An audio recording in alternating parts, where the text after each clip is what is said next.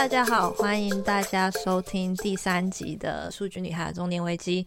Stella，这个礼拜过得怎么样？这个礼拜感觉过得很快，国内的朋友们都还在过年，上班好像也并不是特别的全神贯注，然后再加上这个周末有一点特别的计划，要给儿子 party training，所以心理压力还挺大的。几岁要 party training 啊？医生是说三岁之前，所以我们现在已经是就是快要到这个。截止线了，嗯，感 觉再不 training 的话，可能小孩要留级了，所以我现在也很有压力，要赶紧给他 party training。要留级，所以说一定要 party training 结束才可以升级，不然就像考试没考过一样。类似，就是他现在在小班，然后老师还是会给每一个小朋友换尿布，但是他要再升一级去大班的话，大班的老师就不会给小朋友们换尿布了，所以他要自己解决这个问题。哇，所以就跟不会背九九乘法表一样，就是会留级。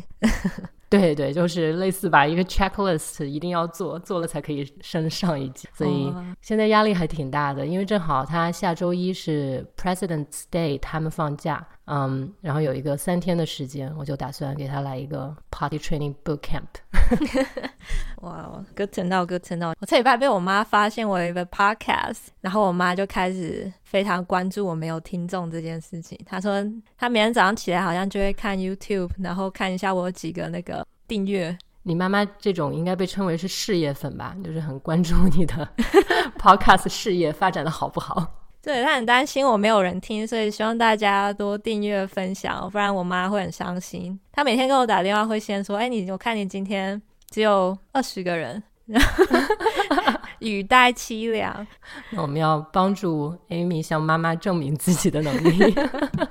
对，所以大家现在在 Google、百度上直接搜“数据女孩的中年危机”都可以找到我们。我们也做一些 SEO 优化，所以简体中文、繁体中文现在都搜得到了。可以去 YouTube，还有各大的那个 Podcast 平台上找我们。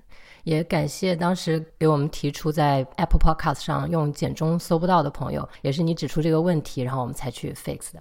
呃，然后小红书啊、哔哩哔哩啊、小宇宙、喜马拉雅，就是简中平台也都可以找到我们，所以就看大家方便，喜欢用什么平台关注我们都可以。对，我们也会对多个平台的粉丝数量 （subscribers） 数量进行汇总，然后呈报给 Amy 的妈妈。对对对，我会给她一个 非常具体的 report，她只能看到一个平台，但只是冰山一角，对对，不是我们的所有。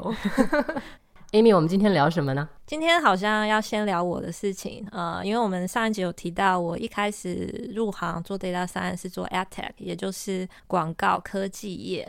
我也今天跟大家分享一下，到底是做什么样的事情。嗯、对，上一期有提到过，其实我入行的第一份工作也是在 AdTech，但是在那一家公司做的时间比较短，所以我对这个行业并没有很深刻的观察或者是认识。所以今天还挺想听你聊一聊。从你的角度，你的工作经验看到的 AdTech 是怎么样的？啊、我的第一个问题就非常的 broad，什么是 AdTech？其实是卖广告的，但广告其实，呃，现在我们如果做 AdTech 的话，基本上讲的是 digital ads。传统的 ad 可能是像是电视上的休息时间的广告时间的广告，然后或者路边的看板啊。但是自从有有搜索引擎等等以后，呃，这个网络上的 digital ad 就无所不在了，有很多优化的空间。嗯，ad 的话一般可能分三种。大概讲一下就很，其实每天都环绕在你身边哦。第一个可能是、嗯、呃关键字 keyword 啊，就是你搜寻百度啊、Google 啊前面那几个有广告字样的 keywords。第二个是 display ad，就是大家装 ad blocker 喜欢挡掉那些 呃 飘来飘去的 ad，然后还会用掉你很多 cache，觉得很烦的那些 ads。嗯，对嗯。第三个可能比较呃大家比较不熟是 native ads，就是它 pretend to be content ads，就是它看起来像是一个好像教你教你一些有用资讯的，可是它其实是为了那个广告而生存的 ad，它叫 native ads。所以这种也算是我们中文里面说的这种软文。吗？嗯，软文，但我觉得中文的软文还比较 skill 一点。我觉得哦，对，美国的软文很还可以很没，还是很 直接，是吧？底线，对对对。哦，这样啊。对，那这个 ad tech 也是一个，或者说整个广告业也是一个很大的生态。那这个行业里面有哪些 players 呢？脑子里面是分大概三种啦。如果在 digital ad，、嗯、第一个可能是大家比较直观会想到的，比较是 ad agency、marketing agency、嗯。基本上就是可能我是可口可乐，然后呃去找一个 marketing agent 说，哎，你给我搞个 one year long 的 campaign，然后哎，我给你这么这么多钱，你多少钱去帮我下关键字广告，多少钱去帮我拍 display ads 什么之类的。或者是大公司的 marketing 部门，其实也有点像。Ad agency，他可能就自己包了，他不再外包出。对，呃，这种应该是一般的人，呃，想说，哎，他家是做广告的，就是这个意思，有点像行销公司、oh, okay. marketing 公司。OK，所以他们也很做很多创意类的工作，是吗？嗯，对啊，对啊，就是他可能要做创意定位啊，然后在关键字，他可能要去帮公司做一个定位，嗯、然后研究什么样的。关键字比较值得买，或者是它的 display ad 要怎么样的 position 比较好，这样。OK，对，这个是第一类哦。第二类就大家比较熟悉的各个网络巨头啊，就是像 Google、嗯、Facebook、LinkedIn 这种，他们其实就是一个广告的中间人吧，就是他给你位置，给你买，然后帮你做这个媒合动作。相当于是高速路旁边的广告牌，对对对，就是就是就是 own 那个广告牌的老王。对，我我记得我之前有做过相关的 project，然后当时我看到好像是 Google 还是 Facebook 的这个价位，当时其实有有惊到我，我感觉还蛮贵的。对，You have no idea people spend so much money on ads。对，我记得我当时。做到那个 project 被价格惊到之后，我每次用 Google 搜索的时候，我都会特意看，对这个 result 是不是一个广告，我会去特意点那个没有广告的，帮他 save 点钱。我有时候会觉得哇，你家这么有钱，我会故意点广告的那一个，哦、多点两次。对对，就是像这些关键字广告在火的时候，就是你可能按一下，广告商他就要付。五刀、十刀、二十刀，嗯，甚至就是像是车子啊这种 insurance 这种非常我们所谓 high CPC high cost per click 的呃关键字，嗯，你点一下五块十块美金就没了。那除了 ad agency 和这些 platforms 还有 networks，还有别的 players 吗？嗯呃，我其实工作的公司，之前工作的公司是属于这个第三种，呃，它没有一个非常明确的名字，然后他们做的事情也比较呃 under the radar，就是他不太喜欢很高调的去形容自己做的事情，这种我们一般叫 marketing 或者 native ad platform，或者有些人会说它是 contextual marketing platform，这些都是一些很泛很泛的名字，对，它就是。在网络上这些 digital ads 做买买卖卖，他可能就赚一个差价，或者是他可能会拥有一些入口的网站。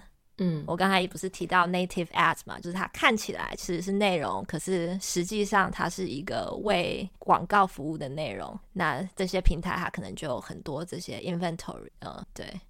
这一类的公司，就这一类的 player，他们有一个就是什么共同的 mission，就是他们是要做一件什么样的事情呢？嗯，他们的 mission 其实就是 connect the agency to the network。就是你如果是一个 ad agency，他可能想要，例如你是可口可乐，你想要很广的去放你的广告，那你如果只是去买关键字广告，然后分头再去买一些 display ads，你不可能一家一家去买嘛，因为那个 manage 的。的成本很高，那你可能就会跟这种 marketing platform 合作，你就说，哎，我现在想要 target 这个 category，那你可不可以帮我，就是去这样的网站、平台、嗯、channel 都去广撒广告，嗯、这样？那你刚才提到说，盈利的模式，或是盈利的模式之一是赚这个差价，这个差价是怎么产生的呢？因为每一个 click 它会有一个 CPC 产生，就是你去按一个广告，嗯、你下广告的人肯定就要付给 Google 可能二二十块，例如，嗯，那 Google 可能可以跟这些 platform 合作，就说，哎，那我们现在二十块的利润来了，我你你帮助我成就了更多的流量，那不然我跟你分，嗯、你你拿八块，我拿十二块之类的，就是对，这是有点像批发和零售的这种感觉吗？对对对。然后也有点像是代理商啊，broker 啊，随便你怎么想。对，有很多种合作的方式，所以你这样大家可以理解为什么这一类的公司比较 under the radar，因为太复杂了，然后每一个 deal 可能不太一样，所以他一般讲也讲不清楚。对，你刚刚说低调，确实是，就是说到 ad agency，就像我广告业完全不太了解的人，我也大概知道有那么几家是知名的。那这个 ads platforms 和 networks 就基本上所有人都知道，你打开啊、网页每天看到的这些。但是你说的这个 marketing platforms 确实是不怎么听说。那这个这一类的公司里面。有什么企业是就是特别有名，然后大家都知道的吗？就至少是这个行业里面的人，大家都知道的。嗯，我也离开一阵子了，不过呃，像我以前的公司算是其中一个叫 System One，另外一个公司叫 The Trade Desk，也有上市，对，他们的股票比我们强劲很多。对，还有像是嗯，我有知道一个算是做 Video Ads 比较有名的，叫做 Gum Gum，就是口香糖口香糖 Gum Gum。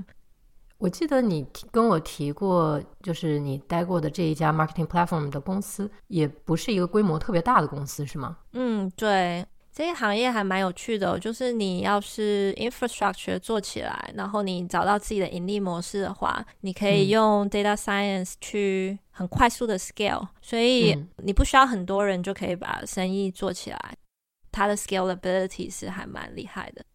刚才提到，就是说 data science 在 marketing platform 这类公司里面，应该是有很大的施展的空间。那对于就是其他类型的 players，ad agency、at platform，就这不同的 players 里面，data scientist 都是有机会的吗？嗯，对，因为嗯、呃、digital ads，嗯、呃，其实在对 data scientist 很 friendly 的一个行业，就是所有的数据都非常的干净。然后源源不绝，真的是很幸福的一个 environment。所以无论是在哪一个 player 里面，data scientist 都还蛮多工作可以做的。嗯。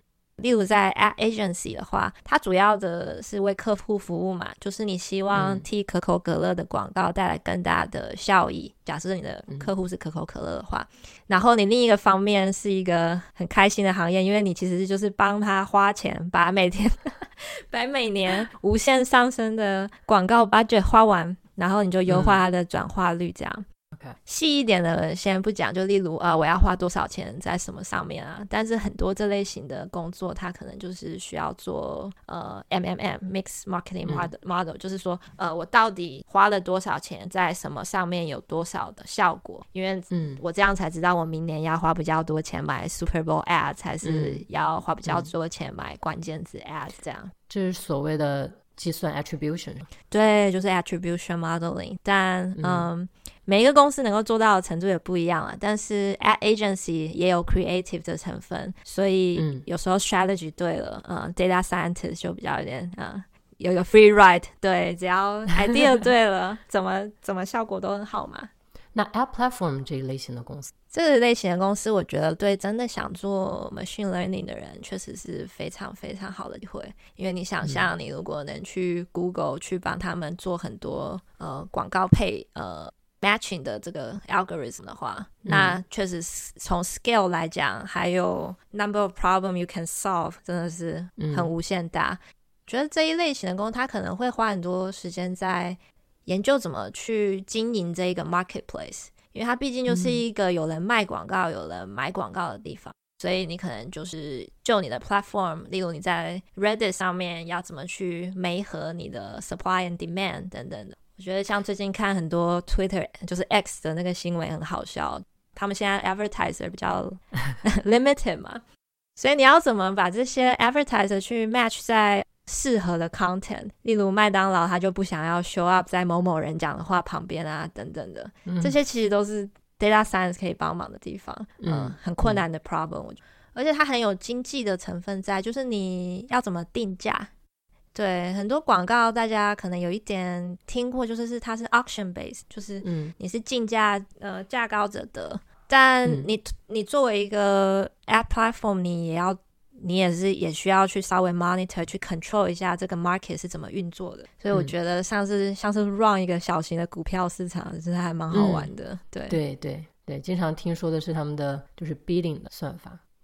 对，那回到我们本来的呃，我本来的行业，我们是比较像是 native platform marketing platform。那我们其实就是夹在中间，嗯、我们会想，我们需要去做的 model 可能是去 speculate 说这些 ad agency 就是这些来买广告的人，他会出多少钱买，我们会去做 model、嗯、去猜他的买价。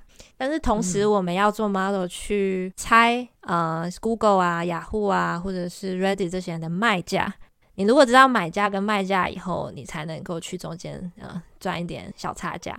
这个我我想象就是，如果你要预测 platform 的这个价格的话，应该还是比较好预测的，因为可能有更多的数据、更多的 data 去呃去呃 observe 它的 pattern。但是对于 ad agency 的话，你怎么去判断它的出价？买家跟卖家，他其实也不太确定他明天具体要花什么的，嗯、花多少钱做这事情。但是你如果有过去的 data 的话，你就可以用过去去 forecast 明天。这一个行业广告的话，seasonality 很强，所以你就也可以用去年的圣诞节去猜今年的圣诞节会发生什么样的事。嗯，那 Amy 你可以举几个例子，就比如说是什么样的 agency side 的 data 可以帮助你预测它的出价吗？其实所有的 data provider 只有这个 app platform，因为你不可能去，oh. 对，你不可能去叫可口可乐说，哎，你家今年要花多少 marketing budget，把那个报表直接拿来给我看。所以你一般是从这些 app platform，就是 Google 啊、雅虎啊、Reddit 啊，它会给你一些数据，然后你去做 data ingestion，把它的数据放到你的资料库里面，然后你在、嗯、这些就是你的 training data。嗯哼，这样其实会延伸出很多 data problem 嘛。你到底平台愿意给你多 granular 的 data，那就看他们心情了。然后他如果要明天给你，晚一个礼拜给你，那也是看他们心情了。所以真的就是完全看他们心情吗？还是这个是可以去？这是这是买的 data 是吗？呃，他会给你，但是他会给你的程度是他决定。这个是面对所有的 marketing platforms 都是一样的吗？还是他会？有意或者是无意的给某一些 platforms 更好的 data，然后给其他的就是 less granular data。嗯，这个听众如果知道内幕的话，可以跟我们讲一下。但 对啊，我感觉这好像很有很大操作空间呢，非常多操作空间。而且，嗯、呃，就我的理解是，他会呃一视同仁的给你 data，但是他会用很多方法去限制你能够知道的颗粒度，就是你可能可以知道说，嗯、哦，这个 campaign 昨天多少多少钱，但是你没有办法具体到这一个。点击是多少多少钱，嗯，所以这个就还要在 reverse engineering。嗯，基本上工作几年，你会发现说，哇，Google 真牛逼，全部都是全部都在他家，他要不要给你，就是他 他他的心情说了算。你这样一说，最近 Google 股票跌的又比较厉害，可能说的我有点动心。所以你看，像 Meta、Google 这种公司，它嗯 ninety plus percent 的。赚钱都是从广告来，他们其实对这整个生态有非常非常大的话语权，嗯、然后大家都是又骂又离不开。嗯，那 Amy，你在这一家广告公司这个 marketing platform 公司做的时候，你做的具体 project 是什么类型？其实就是把一个问题，这个刚刚讲的这些巨大的问题分解成小块。Day to day，其实我们有兴趣的就是，诶，如果说明天我们要去买广告，我们要买什么广告会赚钱？当然，就是单价越高的广告类型越值得我们去做。那给大家举几个案例，嗯、单价越高的广告类型可能是例如车子啊、保险啊这种高单价的东西。嗯，你其实只要打开电视，看到什么人天天都在电视上放广告，它其实相对的它的关键字广告也便宜不到哪里去。嗯，你打开美国电视，是不是天天在卖药嘛，或者是卖呃一些老人 Liberty Insurance？对对对，印象太深刻了。对对对，然后卖老人的一些需求，给大家讲一个比较好玩的 category。嗯、我们以前有一个关键字很火，叫 Walking Tub。你知道什么是 Walking Tub？Walking Tub。是怎么是可以走进去的浴缸吗？对，它是一个有门的浴缸，哦、因为老人他很容易摔倒，他不能够，啊、他不能够这样跨来跨去进浴缸，所以现在就有卖一个叫 Walking Tub 的，你可以打开一个门走进你的浴缸，再把它关起来。我好好奇啊，我一会儿要去搜一下，这这为什么不用 shower panel 呢？他们要泡澡啊。哦，对，嗯，我等会儿要搜来看一看。对，我觉得做这一个行业的时候，最好玩就是发现这些奇奇怪怪的 category。嗯嗯，其实不要说老人家，我看到 Walking Top 我也想点进去看一下，一个多少钱。那所以你刚才说，就是你们会每天考虑要买哪些广告？这个广告指的是就是类似于这种 platform，比如说 Google 上面的 keywords 是吗？嗯、对对，你、嗯、呃，你其实有点像是华尔街在想说明天股票会涨还会，我们就是在想说，哎、嗯，明天我们要去买去买卖什么样的 keywords？对对对，甚至 display ad、嗯、这些都是一样的，一样的逻辑。嗯，你们的这个 modeling 做的是很复杂的吗？嗯，觉得蛮复杂。我觉得今天不用展开讲。嗯、可是，呃，如果做 marketing 或 product optimization，可能都知道，就是你会去思考一个人他在网络上的行为是什么样一个 funnel 嘛，嗯、就他的整个漏斗是怎么样子。对，ad tech 的话要做到很细的话，就是你把这个漏斗一层一层的切开来，然后每一层都去给他做一个 model。嗯，嗯，对，那合起来就是会是一个全面的 optimization。在这一类的公司里面，就比如说，那我想象可能每一层这个 funnel 的每一层都是可以是一个 model，或者甚至是几个 models。那在你工作过的这个公司，是会有一个 data scientist 去负责一个这样的 model 吗？还是说这个 model 复杂到会需要几个 data scientist 去同时做？一前期的话，大家还不用每一每一层都做得很细哦，所以就可能一个人负责一个 funnel，、嗯、然后后来就会开始几个人负责半个 funnel，要把它做的很精很细这样。嗯，所以做到后来会觉得哇，越来越细了，然后你就有点开始进入像之前 Stella 讲的疲惫感了，因为每次好像问题都差不多，只是又更细了一点，嗯，就会越来越没意思了。我想象就是因为维护。Machine learning model 的成本其实还挺高的。嗯，如果说是比如说一个 funnel，让你说切成好多不同的 layers，然后你刚刚又提到说可能每个 platform 都有不同的 funnel，那这真的是很多的 models，它这个 portfolio 有得有很多个 machine learning 或者是 data science models 需要需要 maintain 吧？对啊，对啊，像我们之前一个 system，可能一个 funnel 里面我们大概就有快十个 model 在跑。你把它实际上来想象，就是每一次，呃，我们就是 render 一个 page 的时候，它就会去 call 这些 model 去拿到它的结果。嗯，所以 latency 还蛮重要的。嗯。做 ad tech 的话，你一定要考虑的就是 latency，就是你 scoring 要很快。嗯、第二个就是它的 scalability，就是无论什么千奇百怪的 traffic 进来，你都要能够 handle。这样、嗯、不像是你如果 run 一个 e-commerce platform，你你能够决定你的 data format 是怎么样，所以它就是非常自化的嘛，不太会有 surprises、嗯。但是在 ad 的世界就是。Whatever you receive is whatever you get，所以就是，所以呃、uh,，model 的 flexibility 要很强，然后同时兼具 latency 这样。嗯、在你工作过的这个 marketing platform 公司，data scientist 是要 负责 end to end 嘛？就是你们要负责就是 in production 的 model 嘛？嗯。所以我就特别喜欢在新创工作，因为肯定是要 end to end 的，因为也没有别人帮你做这件事情。嗯、对，你可以那时候我还是做 model 的本身，所以会有 engineering 帮你去解决很多的技术问题，例如 latency 啊，要怎么让它 scoring 更快一点，等等等等。还有你怎么 manage、嗯、呃 deployment？你如果十几个 model 每天上线下线的话，那其实 deployment 还蛮复杂的。对、啊，这样。做过 ad tech 的 data scientist，我觉得都还蛮 technical 的，就是他们在 engineering 的部分也都会投入很多。那所以你们也都要 on call 了。然后问问到一个很尴尬的问题哦，你如果如果有在听听这个 podcast 的同事，真的是不好意思了，所有的 engineer 都要 on call，只有 data scientist 不用啊。在我们公司，所以你是不用 on call 的？不用，我们有一个 rotating schedule 啦。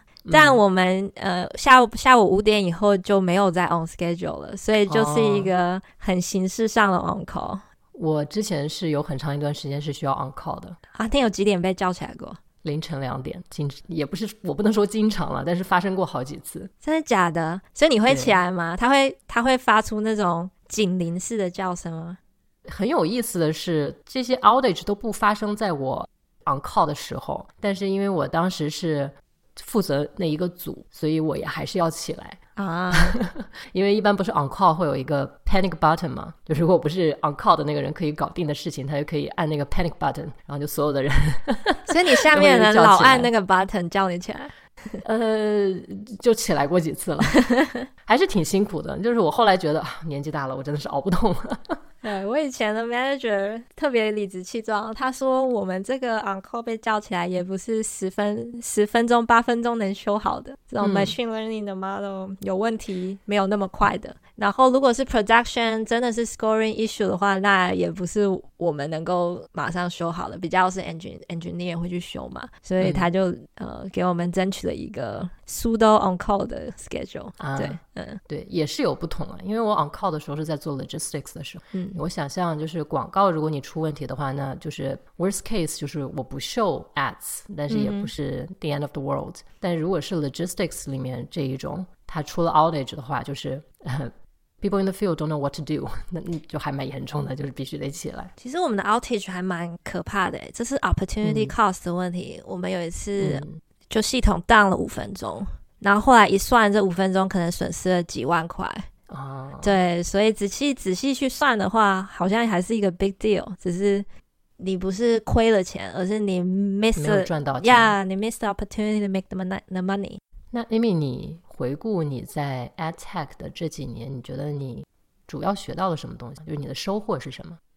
我还蛮鼓励刚开始做 machine learning data scientist 的人先做一下 At Tech。第一，你可以、嗯。体验一下市场的疯狂哦，就是说这些广告每天其实是我跟着我们长大的嘛，每天有上网就会看到广告。其实你稍微学了这个 behind the scene 以后，你看这整套 digital experience 都会有不一样的感觉。嗯，而且一开始如果来这一个行业的话，你可以体验到非常快的 feedback loop。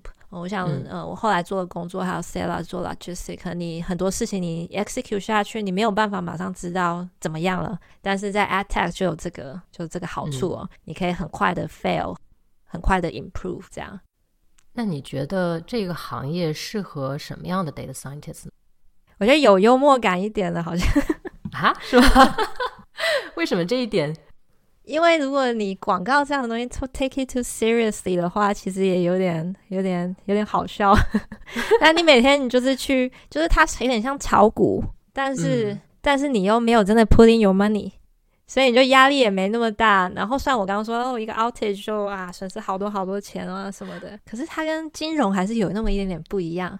对呀、啊，你刚才说就是像炒股的时候，我就在想。可能是形式上有点类似，比如说基金经理在拿别人的钱炒股，但是基金经理压力很大哎。对对，我觉得 AdTech 就是呃，你如果很有很想要先试试看很多你 idea 的话，AdTech 是一个非常 open to experiment 的地方。嗯、就是以前你如果有一个 idea，大部分就是说，哎，那你去试试看啊，因为你上线下线都是呃。当然需要有很多的投入啦，但是一个东西出去不 work 是 totally acceptable，、嗯、至少在我们的公司环境，嗯、就是出去不 work，那就 roll back，我们再 iterate，再 iterate，、嗯、那你就一直 iterate 到最后。所以你在这个过程，你就会在非常短的时间里面，呃，验证很多自己的想法，嗯，然后你也会觉得哇，我的同事都是偏 supportive 一点这样。我最后还想问的就是，你当时在这一家公司的时候是 title 是 data scientist。对啊，对啊，嗯，但是我听起来跟现在定义当中的 machine learning engineer 其实更接近，是吗？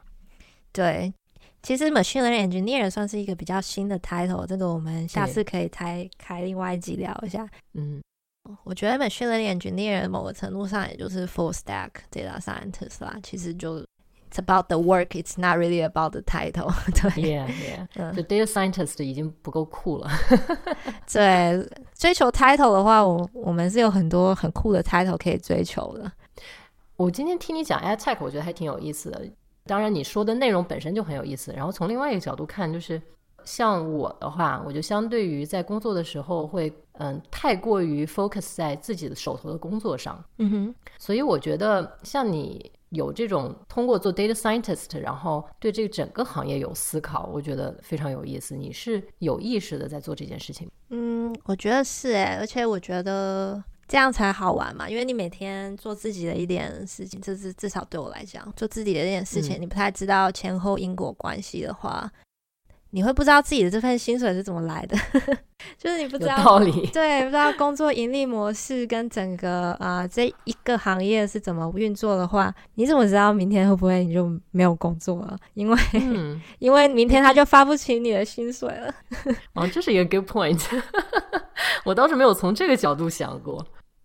刚才讲了那么轰不隆的一堆哦，就是其实要搞清楚你你的 company revenue 到底在这一个复杂的 system 里面是怎么产生的，是需要一定时间观察。我觉得我可能进去差不多一年，我才想通透了，就是啊，我们就是这样赚钱的啊，这样赚钱真简单，然后我就会 feel more secure，like 哦，我的薪水应该是付得起的，这样。嗯，我也很哇，现在很想听听你对于你之后做的 Industrial IoT 的想法。不过那个我们就下一期再聊了。嗯，对，那观众还想听什么产业？要是我们知道的话，我们就可以给大家介绍一下；如果不知道的话，我们可能就会去找找看有没有在这些行业的人给大家讲一下。对，嗯，对，然后还可以跟朋友们预告一下啊，虽然 Amy 和我都是 data scientists，然后我们关注的点也主要是在 data science 或者是 tech 这个行业，但是我们也有一些其他行业的朋友，我们有约一个和 tech 和 data science 完全没有关系的朋友，呃，可能在接下来的几期会来和我们一起聊天，是一位非常有意思的，然后啊、做蛋糕，我称她为承包了娱乐圈所有蛋糕的女人，这样的一个朋友来跟我们聊天。如果听众朋友们当中有不是做 tech、不是做 data science，也可以期待一下我们和其他行业的朋友的一些对谈。嗯，对，我很期待下一集哦。对，因为我我另外一个做蛋糕的朋友，感觉比他苦多了。就是做蛋糕要怎样做得好，我很好奇。嗯，那就等我们和这一位朋友聊了之后再分享给大家。嗯，好，那这礼拜就先这样，大家拜拜，大家拜拜。